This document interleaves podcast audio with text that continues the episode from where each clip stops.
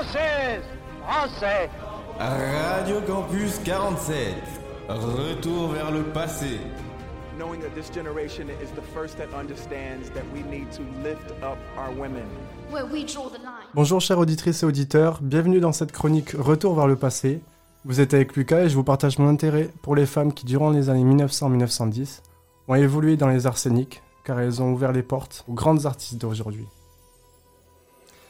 Ballerines, cantatrices, actrices, comédiennes, danseuses de revue ou encore égérie, j'évoutise le portrait de ces héroïnes qui pour certaines font partie des oubliés des contemporains, avec dans ce premier volet le portrait de Lily Elsie. Lily est la plus belle femme d'Angleterre.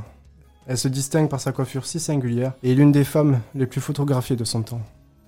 Ce qui est assez fascinant, c'est qu'elle a un air de ressemblance avec l'actrice réputée Lucy Hale. À son grand malheur, celle qu'on appelle la Venise de Milo a connu la chute brutale après une ascension fulgurante. Lily naît le 8 avril 1886 à Armley, dans le quartier de Leeds, West Yorkshire, mais grandit à Manchester avec sa famille là où son père est impresario dans le théâtre de son frère, quant à sa mère, elle, est fille de couturière. Le monde du spectacle, elle connaît, elle y baigne dedans de son plus jeune âge. Cela va lui être d'autant plus favorable que dès l'âge de 5 ans, elle monte sur scène pour jouer la princesse Mirza dans Les Mille et une Nuits.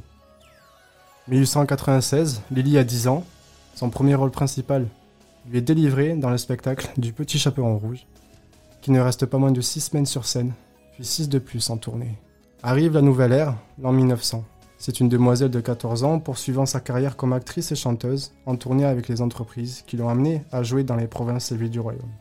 Enfin, en 1907, elle touche la consécration et est propulsée au rang de superstar lorsqu'elle joue son rôle titre dans la version anglaise de Franz Lehár, La Veuve Joyeuse. La production londonienne atteint les 178 représentations au théâtre de Dali. 1913, Lily a 27 ans, c'est une actrice très en vue Souvent tournée dans les grandes capitales européennes, elle est également une membre active de la Ligue des Gentes Dames Extraordinaires. On peut dire qu'elle est devenue une icône nationale. Lily est l'une des femmes les plus photographiées de son époque par de nombreux magazines et de publicités. Le journal américain Atlanta Constitution écrit ceci en 1915. Peut-être que son visage est plus proche de celui de la Vénus de Milo de profil que de toute autre beauté célèbre. N'importe où, il n'y a aucun angle à trouver sur elle. Si elle venait en Amérique, elle serait sans doute appelée la plus belle femme en Amérique. La nature n'a jamais connu un succès aussi brillant dans le secteur de la beauté qu'elle ne l'a fait avec Lily Elsie. Tout le monde convient que Lily a la bouche la plus embrassable de toute l'Angleterre. Elle possède le contour de l'arc de Cupidon, avec les extrémités incurvées délicatement vers le haut, toutes prêtes à sourire. Curieusement, les femmes du pays sont parmi ses admirateurs les plus dévoués. Durant la fin de l'an 1911, la belle anglaise de 25 ans épouse le major Bolloug. Et c'est là de par son mariage qu'arrive le drame de sa vie. Leurs noces sont célébrées en grande pompe dans la capitale, ils vont même faire leur lune de miel à Paris, mais malgré cela, leur mariage n'est pas heureux et pour cause.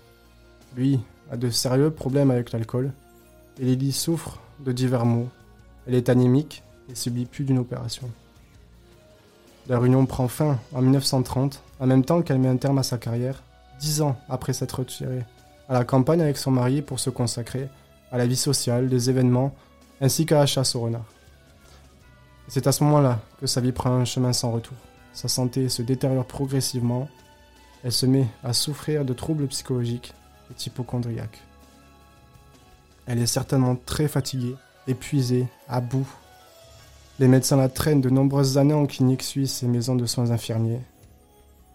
Le plus bouleversant dans tout cela, c'est que les médecins lui font subir une opération du cerveau qui prétendument améliore son état, pour but de faire disparaître ses troubles psychologiques.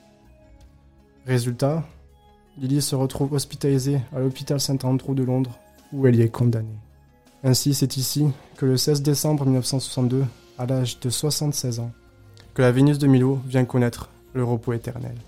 De personnalité timide et méfiante, et méfiante tout au long de sa vie, et ne sachant comment exploiter ses talents, Lily a fait parler son intelligence pour se retrouver à être entourée des personnes qui lui ont permis de se révéler au grand jour comme étant une véritable prodige de la scène. Mais aussi triste et cruelle que la vérité puisse paraître, elle a commis l'erreur de sa vie en se mariant. Sans même le savoir, ce choix l'a condamnée, tuée à petit feu. Et pour couronner le tout, les médecins l'ont achevé. Un destin qui lui a été brisé pour une femme qui avait pourtant tout pour réussir et être heureuse. Ainsi se conclut le portrait de Lily Elsie. Je vous remercie de m'avoir écouté et vous dis à très bientôt pour un nouveau portrait dans la chronique de Retour vers le passé.